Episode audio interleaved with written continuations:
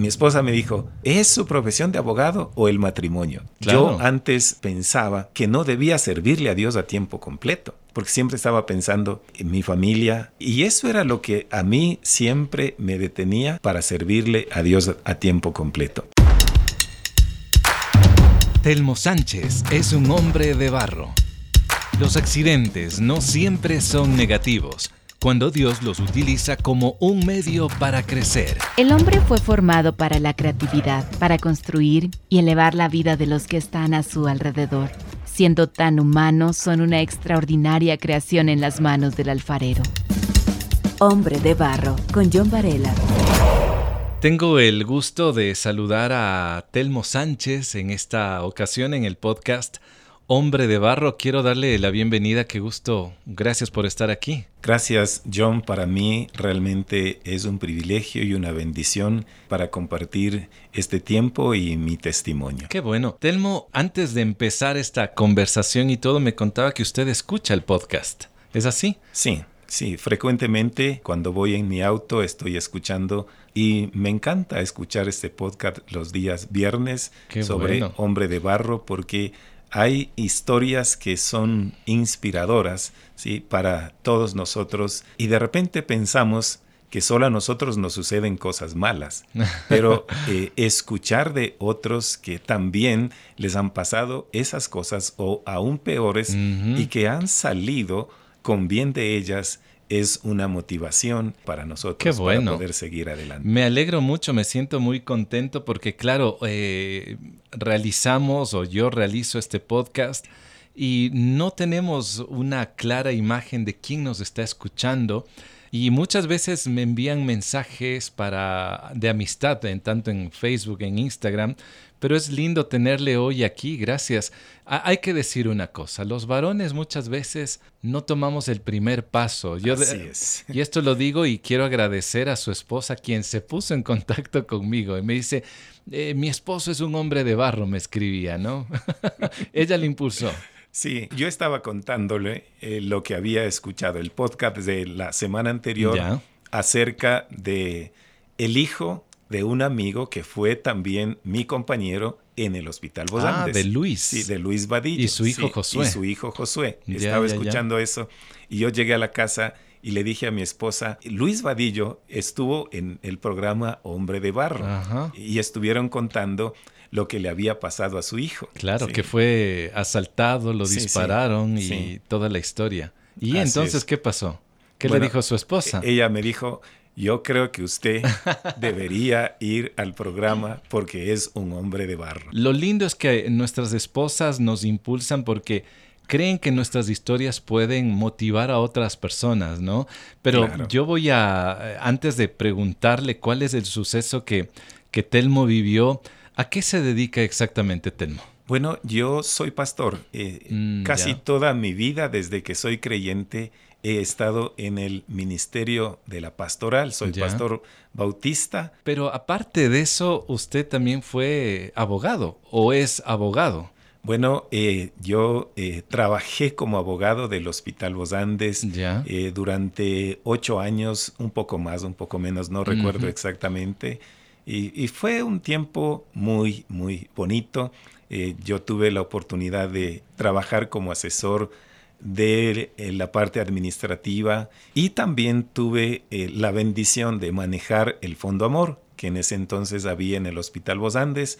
Em, me nombraron administrador de este fondo a través del cual mm podía ayudar a muchísima gente que no tenía cómo pagar sus cuentas. ah, qué bien, qué lindo. Se podría eso también seguir considerando, ¿no? Como esa obra social en no solamente en un hospital, sino también en cualquier otro lado que, que brinda esa salud integral. Hombre de Barro es el resultado del compromiso y la ayuda económica de personas como tú. Te invitamos a unirte ingresando a www.hcjb.org también me llama la atención vinculado a la construcción, ¿es así? Cuando salí del hospital Bosandes, eh, yo no tenía noción de cómo se manejaban las cosas a nivel de juzgados, de cortes. Claro. porque yo terminé mis estudios y antes de terminar mis estudios yo ya entré a trabajar como abogado del Hospital Los Andes. Pero desde otra área, nada de, otra área. juicios, no estaba relacionado en nada de lo que eran litigios eh, a nivel de juzgados. Entonces tenía prácticamente cero conocimiento de cómo se manejaba eso. Tal es así que cuando eh, con eh, otro compañero nos pusimos un consorcio, él me decía, Telmo, para que te atiendan en los juzgados, tú debes llegar con un billete de 10 en la frente. Ah y le dejas caer allí en el escritorio del auxiliar. Si no, no te van a atender. Y, eso eh, era como un choque fuerte para mí, eh, porque primero, eh, cristiano. Segundo, era pastor. Claro. Haciendo este tipo de cosas, no, para mí no, no, no tenían razón de ser. Por supuesto, era totalmente contrario a la, ética profesional o, pastoral que usted tenía. Tal es así, un día mi esposa me dijo, esta noche tenemos una tertulia. ¿Y, eso qué significa? Sí, la tertulia. En, otras palabras, es hoy hablamos. Hoy hablamos, sí, hoy hablamos. ya, ya, ya. Em, y cuando había tertulia, era una reunión con todos los miembros de la familia. ¿Cuántos hijos tiene usted? Eh, tres hijos, ya. un varón y dos mujeres. Sí, en la noche el tema era, tiene que dejar su profesión de abogado. Híjole, ¿y cómo, sonó para, eso para, mí fue un golpe fuerte, súper fuerte. Mm. Y yo dije, ¿qué voy a hacer? Si no sé hacer otra cosa. Pero, ¿le explicaron el por qué? Sí, ¿por qué? O sea, me dijo, es que usted es pastor y no puede combinar las dos profesiones a la mm. vez. Porque la abogacía eh, siempre está mezclada con actos de corrupción. Eso es triste. Sí. Aun si no fuese una persona, eh, un pastor o un líder de una comunidad, el hecho mismo de considerarnos o llamarnos discípulos de Jesús, obviamente eso ya no va con nosotros, claro, Exactamente. Mm. Es, para mí esto era como un choque, el ir a los juzgados y el saber que le iban a pedir dinero. y la otra cosa es que yo solo manejaba casos de creyentes de las iglesias. Ah. Entonces, sí, era un conflicto bastante serio. Ya me imagino. ¿ah? Por esa razón fue la convocatoria a esta tertulia. Qué bueno, qué válido y me alegro y felicito a su esposa, a sus hijos que estuvieron como escuderos para decirle, a ver, por aquí no van las cosas. Así es. Entonces, luego de esta conversación, ya entre la espada y la pared, decide dejar eh, este tema laboral y qué ocurre. Claro, eh, yo dije... ¿Y ahora qué hago? ¿Y ahora qué hago? y, mi esposa me dijo, cualquier cosa, menos abogado. Y, mm. tal fue, eh, yo no sé si decir la presión. Mi esposa me dijo, o es su profesión de abogado o el matrimonio. Decida oh. usted. No había opción. No había opción. No había opción. Y, yo solo le dije, ¿qué hago? Cualquier cosa. Al día siguiente eh, con un cuñado mío, me llevaron a una empresa farmacéutica, le damos el trabajo como eh, bodeguero, de abogado a bodeguero. A bodeguero. Pero dije, acepto, mm. ¿sí? Y cuando él me dijo, pero hay una cosa, usted tiene que de repente quedarse eh, hasta más tarde eh, haciendo horas extras. Y, yo me puse a pensar, yo era también profesor del seminario de la Alianza. Ah, ya, ¿sí? Eh, tenía estudios bíblicos en la iglesia, en ese entonces estaba pastoreando la iglesia bautista San Juan. y, yo me puse a pensar y dije, ¿y ahora la iglesia? ¿Cómo lo hago? ¿Y ahora el seminario? Eh, si me piden que me quede hasta más tarde o me piden que trabaje los sábados, se me hace bastante difícil. ¿Qué decidió? Eh, en la noche le dije a mi esposa, no acepto por las otras responsabilidades que había, claro. Exacto, no acepto ese trabajo. Y mi esposa se enojó. otra tertulia. Sí, y, me dice, ¿y ahora qué? Cualquier otra cosa voy a hacer. Entonces eh, compré el periódico y ahí vi un anuncio que decía, se necesita una persona con movilización propia. Hice mi hoja de vida y me fui a dejar. Me fui con, con mi esposa a esa entrevista. Solo me dijeron, el puesto es tuyo. Mm, estaba listo. Sí, para mí era una experiencia nueva, no sabía de qué se trataba. Ah, tampoco. no, no sabía de qué se trataba. Luego el dueño de la empresa me dijo, no te preocupes, y te voy a enseñar lo que tienes que hacer. Muy interesante. Hombre de barro, con John Varela. ¿Y cuál era el trabajo? bueno, visitar proyectos de construcción ah, para ofrecer los productos que esta empresa distribuía, que eran hacer perforaciones en las losas, en los edificios y también eh, vender otros productos eh, para anclar y extender losas, por decir. Sí. Entonces yo dije, acepto. Eh, al inicio me ofrecieron solo comisiones, eh, el 10%, y fue interesante. Como no conocía el campo, el primer mes dice 30 dólares. No me diga. 30 dólares. Y yo dije, ¿qué hago con 30 dólares? Ni siquiera para las movilizaciones. Claro. Y me acerqué a la esposa del dueño de la empresa y le dije, ¿sabe qué? Ayúdenme por favor aunque sea para la gasolina. Y ahí ellos eh, me dieron 100 dólares mensuales para la gasolina. Pasé el tiempo de prueba de tres meses y el, dueño de la empresa, un ingeniero, me dijo, te has ganado el derecho de ser contratado. Ah, mire. Te vamos a pagar el sueldo básico y te vamos a pagar comisiones. Qué interesante. Entonces, fue realmente una bendición para mí y también para mi familia el, el, trabajar en esta empresa. Y trabajé un año, un año y medio y, aprendí. Eh, los ingenieros, los arquitectos en los proyectos me decían, ponte tu empresa, porque eh, aprendí muy bien el, el, eh, el manejo de estos productos y también los trabajos que había que realizar. ¿Y lo hizo tal vez? Eh, sí, eh, ah, conversamos con mi esposa. Entonces, eh, como yo ya tenía contactos con proyectos, no fue ningún inconveniente. ¿sí? pude cumplir con los compromisos adquiridos con, con, mucha facilidad. Y, y, comenzamos nuestra propia empresa. ¿no? Qué interesante. Yo, yo me doy cuenta que cuando nos ponemos en las manos de Dios, él hace cosas medias curiosas. Así es. Para formar nuestro carácter, ¿verdad? Para depender totalmente de Él y nos hace vivir experiencias para formarnos, esa es la palabra, y hacernos personas más sensibles, más empáticas, ser personas que también escuchemos y también experimentemos aquellas cosas que, que suceden en la sociedad, ¿no? En el campo de la abogacía, por ejemplo, darse cuenta, es triste decirlo, pero que si no se mueve un trámite, si yo no eh, doy un, una coima, por ejemplo, ¿no? Y en algunos otros aspectos. Ahora, Telmo, en medio de su experiencia ya con esta empresa y todo esto, hay un antes y un después. Parecería que todo iba normal, pero hay un suceso que, que casi le cuesta la vida. ¿Me puede usted contar? Claro que sí, sí. Eh, nosotros habíamos sido eh, contratados por una de estas constructoras grandes para las cuales eh, trabajábamos y nos habían pedido que hagamos eh, trabajos de demolición en un proyecto que ellos estaban construyendo en la Gaspar de Villarroel y 6 de diciembre, un proyecto bastante grande. En la ciudad de Quito. Sí, aquí en la, en la, ciudad de Quito. Eh, entonces, este trabajo lo hacíamos con un producto muy especial que se llama CRAS. Entonces nosotros perforábamos, inyectábamos este producto y el hormigón se triza como que fuese un aplanchado. ¿sí? Este, mm. coge y se triza así. Es increíble lo que hace este producto.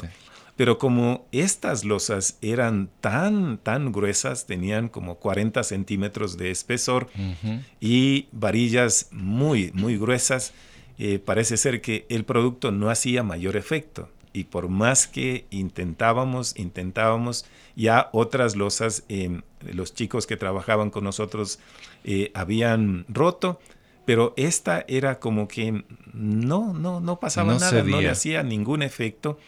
Estaba en, como en un tercer piso esta losa y mm, estábamos trabajando en eso y un día, eh, sábado, el 15 de agosto de mil, eh, de, del 2008, ¿sí? Eh, fuimos con los chicos a trabajar un sábado y yo estuve allí eh, acompañándoles y como a las 11 de la mañana eh, tenía que ya salir para llevar a mis hijos a la, a la iglesia, al grupo de jóvenes, salí y llegué a la garita y me encontré con que no tenía la llave del auto.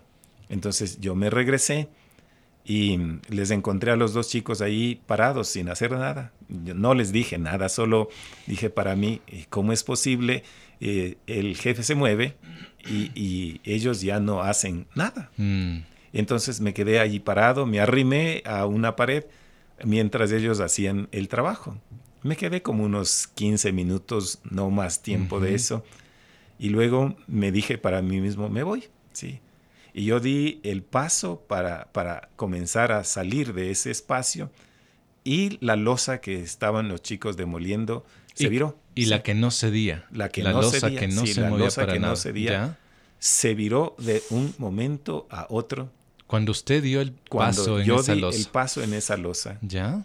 Y claro, yo no estaba agarrado con ningún arnés, nada, ningún equipo de seguridad eh, yo estaba usando. Los chicos sí igual que las herramientas estaban con, atados con cabos y todo, entonces yo era el que estaba sin ningún implemento de seguridad. Entonces la, eh, la losa se viró y yo bajé como resbaladera así, como 15 metros hacia abajo. Descarga Hombre de Barro en la app HCJB. También estamos en Apple Music, Spotify y SoundCloud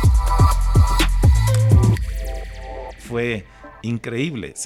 y, es interesante tomar en cuenta que uno no tiene ni siquiera el tiempo como para decir amén. Es algo que sucede tan rápido, tan rápido. En segundos. En segundos yo ya estuve abajo. Y fue increíble. Yo siempre digo, perdón, Dios puso su mano.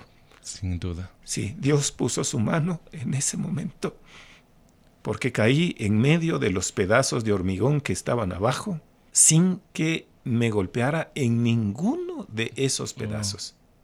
Más bien, eh, ellos permitieron que, que, yo quede en medio de esos pedazos, porque la losa se viró, se golpeó contra una columna y cayó encima mío. Uy. Sí, eran más de 10 toneladas de peso. sí. Qué bárbaro. Quedé a escasos centímetros de la losa, así ni a 10 centímetros de la losa. Pero esa losa no me topó un solo cabello. Qué Un solo cabello.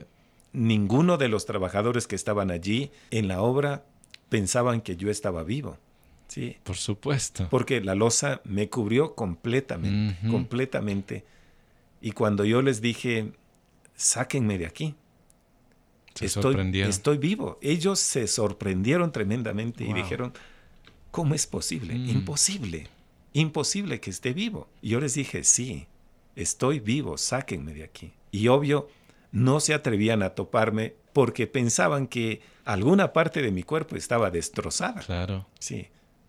Y, no, esa, uno de, de mis trabajadores eh, se había avanzado a zafar y él bajó. Y, fue también una, una, bendición. Siempre digo, la mano de Dios estuvo ahí, porque no quedé en la mitad de la losa.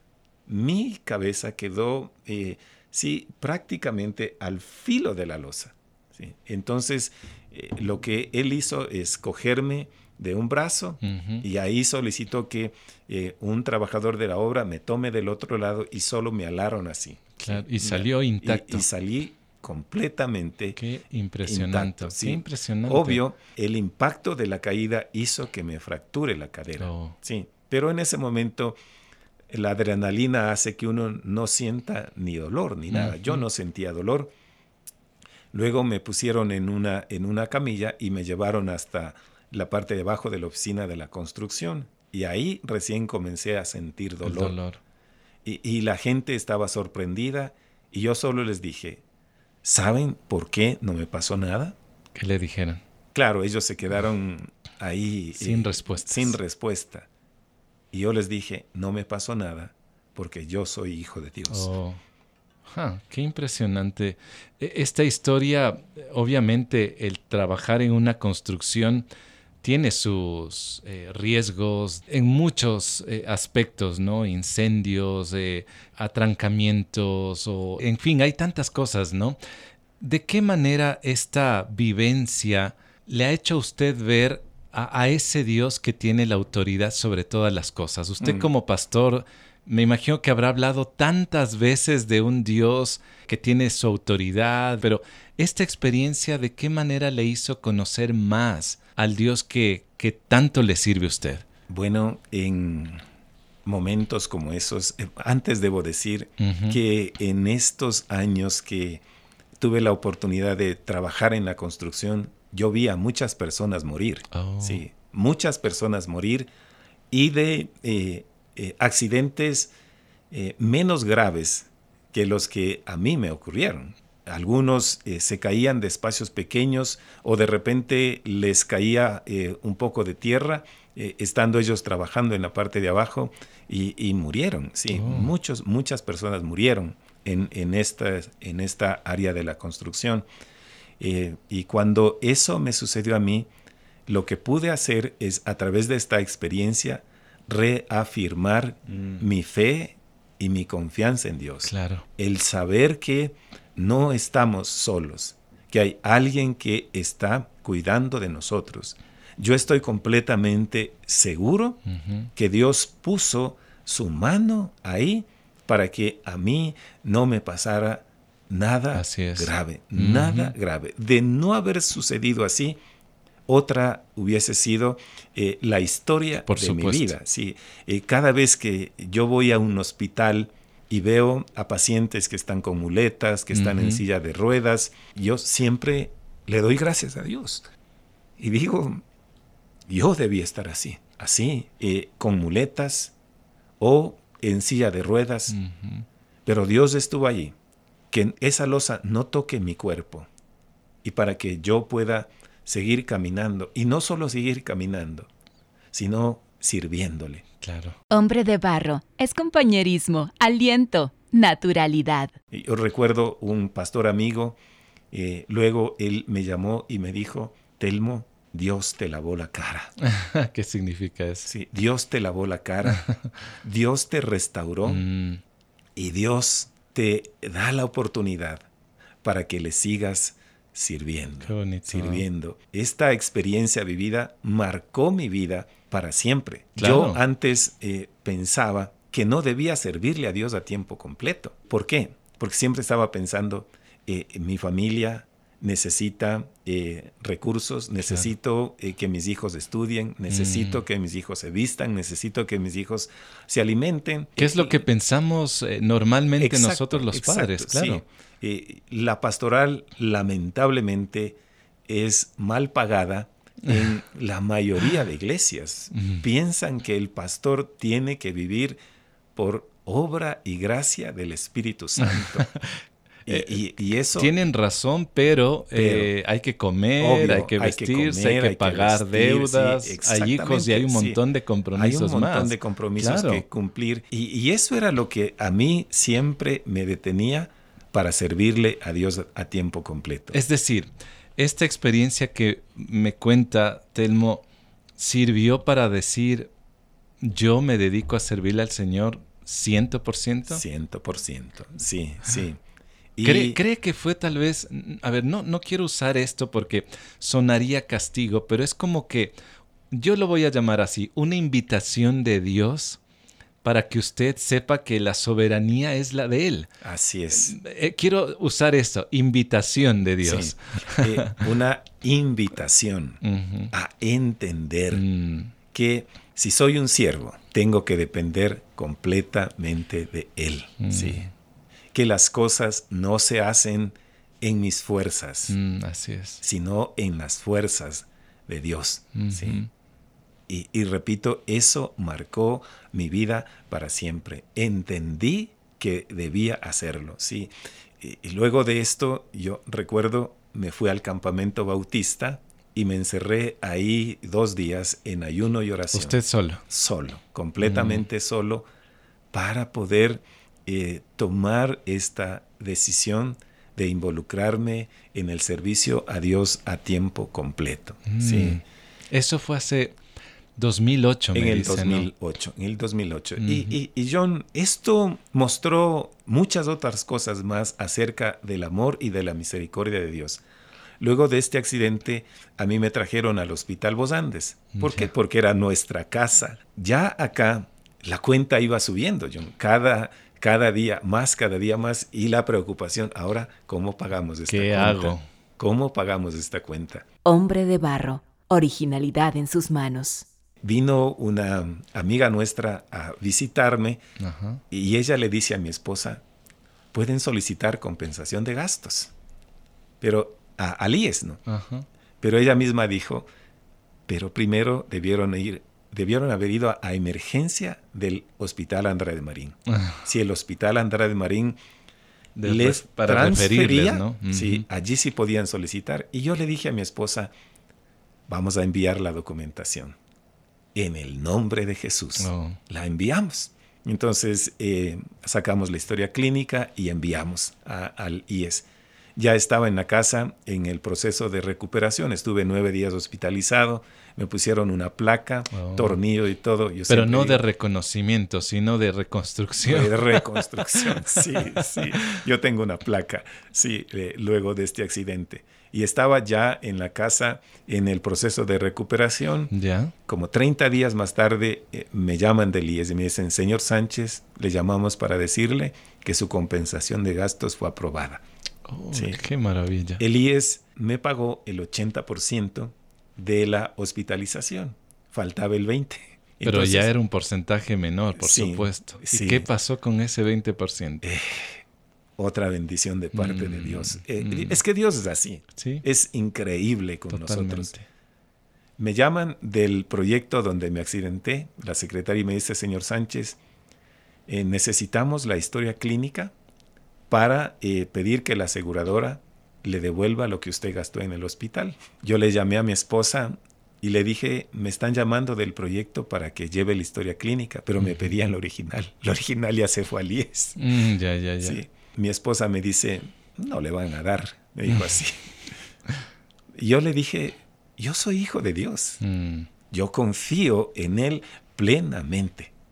Y yo mismo me levanté porque mi esposa ya trabajaba también en el, en el IES, en el dispensario de Cotocollao. Me levanté con muletas, vine al Hospital Vos Andes, solicité copia certificada de la historia clínica y llevé. Luego de 30 días recibí una llamada. Señor Sánchez, venga a retirar su cheque, está Oh. listo. Sí. Y me dieron el 20% restante que me faltaba. Y se cubrió el 100% de todo lo que costó la hospitalización. Mm. Dios obra así. Dios es Sí, bueno. Dios es Mm. bueno, Dios hace la obra completa, más allá de lo que nosotros nos imaginamos. Mm. A mí me gusta siempre citar Jeremías 33:3, que nos dice, clama a mí y yo te responderé ujú. Y te enseñaré cosas grandes y ocultas que tú no conoces. Mm. Y Dios lo hace así si es que nosotros le clamamos a Él. Querido Telmo, muchísimas gracias por eh, contarme y contarnos esta historia muy desafiante. Sin duda, hay hombres que están en, en momentos complejos. Mm. Posiblemente hay un, una losa tan pesada como la que no permitió que, Mm. que le haga daño a usted, pero puede ser una losa de depresión, una losa de deudas, una losa de indecisiones.